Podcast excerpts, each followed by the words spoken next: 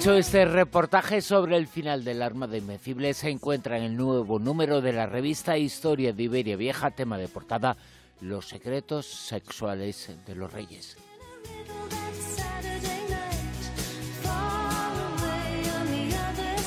En Onda Cero, La Rosa de los Vientos con Bruno Cardeñosa. El callejón del escribano.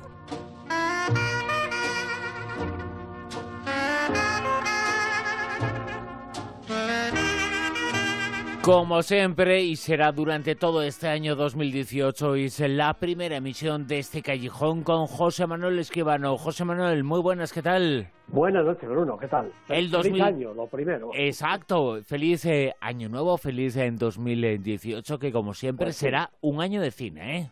Naturalmente, eso esperamos y eso va a ser así, seguro. Después eh, lo vamos a contar, eh, pero será tras eh, la primera crítica de este 2018. El título de la película se acaba de estrenar, es ¿Qué fue de Brad? De noche mi mente volvía a la universidad. Tantos amigos habían triunfado. Eric Fisher trabajaba para la Casa Blanca. Jason Hatfield tenía su propio fondo de inversión. Billy Wells vendió su empresa tecnológica a los 40. ¿Y yo qué tengo? Trabajo para una ONG y no tengo nada interesante que contar. Alguien me preguntó por ti. Ya sabes qué fue de Brad, dónde está, qué hace, me acuerdo de ese tal Brad.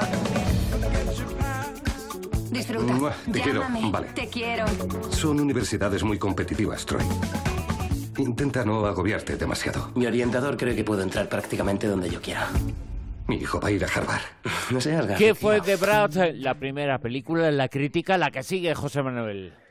Pues efectivamente, ¿qué fue de Brad? Es la película que ha dirigido Mike White, que también ha escrito el guion.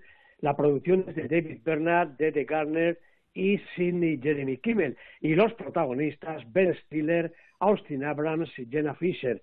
Eh, este Mike White es eh, actor, eh, también es productor, guionista y desde el año 2007 director. Esta es su segunda película tras El año del perro. Se le da bastante bien la comedia y frecuentemente hace tándem con Jack Black. Aquí con Ben Stiller de protagonista, pues podríamos pensar que nos trae otra película divertida. Al fin y al cabo es lo que más es a lo que más acostumbrados nos tiene Stiller, Eh, a veces mejor y a veces peor. Bueno, no es así. Eh, si en qué fue de Brad eh, una sonrisa se deja ver de vez en cuando es por algún detalle del guion que nos recuerda quizá a nosotros mismos. Eh, bueno, Ben Stiller es Brad Sloan, es un hombre cercano a la cincuentena, 47 años tiene, él, mismo lo dice, eh, se enfrenta a su tiempo pues agobiado por su presente, temeroso desde luego del futuro y enfadado más que nostálgico por su pasado. Su vida le parece anodina y carente de atractivo, su trabajo, su familia, mediocres, sobre todo si se compara, como acabamos de escuchar en el tráiler, con sus antiguos amigos. Todos parecen ser unos triunfadores, millonarios e instalados en el éxito permanente. Bueno, por eso ahora va con su hijo Troy a Boston, deseoso de que el chico consiga matricularse en la más prestigiosa universidad, si puede ser incluso Harvard, lo que le vaya a garantizar ese mismo triunfo en la vida que ven los demás, que deseaba para él y que ya no sabe cómo alcanzar y que sueña que por lo menos el chaval pueda conseguir. La película recorre los pensamientos de Brad tanto como su itinerario por los campus de Boston, mientras su hijo visita las facultades y se somete a las entrevistas, incluso cuando acaba el día y duerme, Brad se enfrenta a sus fantasmas en forma de soledad, en forma de jóvenes universitarias que serán después colegas de Troy o de viejos amigos que reviven el pasado y lo hacen enfrentarse a la verdad, triste verdad quizá. El relato pone al protagonista y también al espectador adulto frente al espejo del tiempo, ese que es el más incómodo en el que mirarse. Brad se hace mayor, su hijo va a la universidad y a él le parece que ya no le queda nada por hacer, salvo asumir que ese tiempo se le ha escapado entre las manos, aunque tal vez comprenda que no ha sido todo el tiempo, que queda más y más por hacer y más por disfrutar y sentirse vivo. Algo en la mirada de Ben Stiller, algo en el gesto del personaje propone que pueda ser así. Stiller compone un personaje perfecto, maduro y nada ridículo, muy lejos de sus comedias bufas y mucho más cercano de la tragedia, sencilla y cotidiana, eso sí, del hombre moderno. La verdad es que da gusto verlo en películas como esta. ¿Qué fue de Brad la primera crítica, el primer comentario del año de este 2018, un año en el cual el cine va a ser noticia? Porque llega José Manuel, llega cine y llega mucho, ¿no?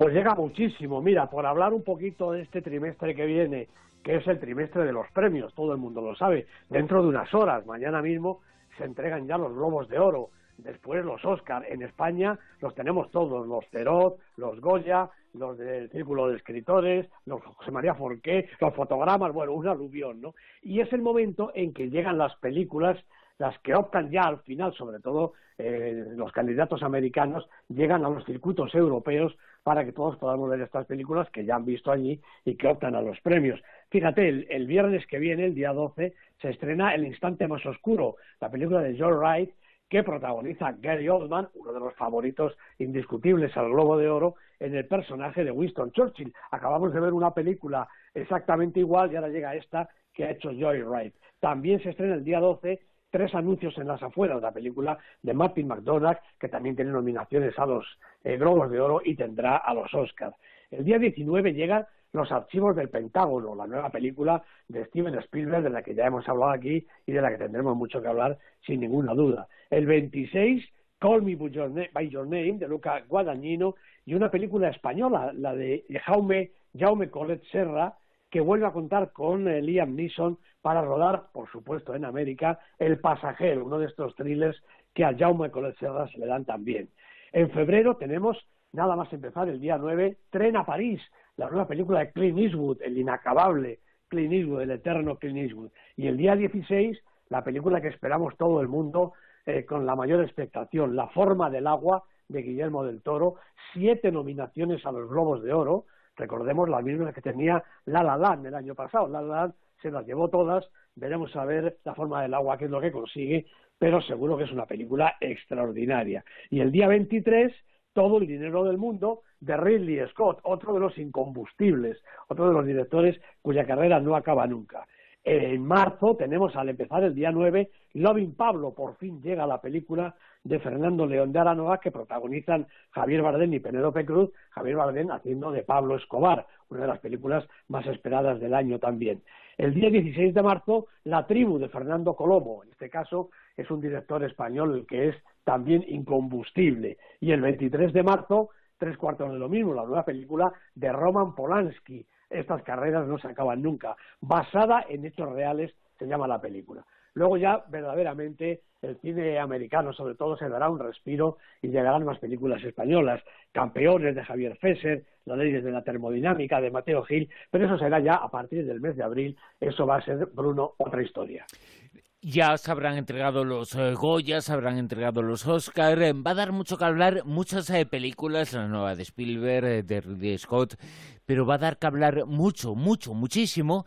Y se estrena ya mismo la caracterización espectacular, van a decir, de Gary Oldman en la figura de Churchill. Gary Oldman es el legado por esa excelencia de Hollywood, del cine, y sin embargo Churchill era todo lo contrario. Y se parecen un montón, ¿eh? Sí, la verdad es que sí, que está logradísimo. Cuesta en el tráiler, yo todavía no la he visto, creo que la veré en los próximos días, cuesta incluso reconocer a Gary Oldman debajo de esa de ese maquillaje extraordinario, pero también de esa dicción, de esa mirada, de ese gesto en el que Gary Oldman recrea al premier británico Winston Churchill. Creo que es una de las interpretaciones del año y ya decía, no creo que se le escape el globo de oro. Esperemos eh, a ver qué es lo que ocurre, pero todo apunta a que sí, que Oldman eh, será eh, triunfador, será uno de los grandes triunfadores de las primeras semanas. Hablando de triunfadores, el Super 10 tiene y presenta las 10 películas más importantes de cada semana y esta es la primera lista del Super 10 de este año del 2018. Que nos sitúa en esta semana en el puesto número 10 a pues en el puesto número 10 está la única incorporación de esta semana, porque la lista se ha movido muy poquito. Por lo tanto, es la película de la semana. En la playa, sola de noche. La película coreana de Hong Sang-soo, una película realmente interesante. ¿Nueve? Jumanji, Bienvenidos a la Jungla, la película de Jake Kasdan, esta especie de revisión de aquella película antigua que nos divirtió a todos. Esta nueva versión también está muy bien, ha subido un puestecito en su segunda semana. Ocho. El sacrificio de un ciervo sagrado, la película de Yorgos Lantimos con Colin Farrell, Nicole Kidman, una película a lo mejor no para todo el mundo, pero realmente extraordinaria. Tres semanas en el Super 10. Siete. Cinco semanas lleva The Square, la película de Ruben Oslund, otra de las películas favoritas para todos los premios en, en los Oscars, en los Globos de Oro, como película extranjera. Como decía, cinco semanas en la lista y mantiene la posición. Seis. Pues una película española, Perfectos Desconocidos, realmente la película de este momento. Yo creo que ni siquiera Alex de la Iglesia, su director, se creía que iba a tener el éxito que tiene. Cinco semanas en la lista, con Belén Rueda, con Eduardo Fernández, con un reparto extraordinario. Puesto número cinco. Demasiado cerca, la película rusa de Kantemir Balagov, la nueva ola del cine ruso, una película realmente impresionante. Dos semanas en la lista. Puesto cuatro. Pues también mantiene la posición El autor, la película de Manuel Martín Cuenca, segunda película española en la lista, siete semanas en el Super 10. Esta película también va a ganar premios, no hace falta ninguna bola de cristal para adivinarlo. Tres. La película de Woody Allen, la película de este momento, Wonder Wheel, Woody Allen es el director y el guionista, Kate Winslet, Justin Timberlake, los protagonistas, dos semanas en la lista, las dos en el tercer lugar. En el dos. Bueno, pues esta es la taquilla. Star Wars, Los Últimos Jedi, tres semanas en la lista, las tres en el número dos. La película la ha dirigido Ryan Johnson y yo creo que ya la ha visto casi todo el mundo. Y a ti te ha gustado mucho, ¿eh? Pues eh, si te digo la verdad, un poco más que la anterior, pero menos que las primeras, sinceramente. Y pero te ha entretenido, estabas en el cine muy divertido, ¿no? Esto es sí, fantástico. Sí, ve, ve, verdaderamente. No, no, se parece en nada a las 815 anteriores. Efectivamente, sí, sí hombre, han, han, cambiado el director Ryan Johnson, pero realmente la historia, desde mi punto de vista, da muy poco más de sí. Eso tendrá que entenderlo Disney, que yo creo que prepara una nueva trilogía y luego otra y luego otra. Tenemos Star Wars para las siguientes tres generaciones. Desde luego que sí, nos vamos a estrellar. Pero bueno, el primer número uno del año 2018 en el Super 10. Pues el mismo con el que acabamos el año anterior, Coco la película de animación también es de Disney, Disney y Pixar. Lo mejor de la película creo yo que es de Pixar y lo más flojito creo yo que es de Disney. Liam Creech y Adrián Molina son los directores, cinco semanas en el Super 10, Coco en lo más alto de la lista. José Manuel Esquivano, nos escuchamos la semana que viene. Sí, señor, aquí estaremos.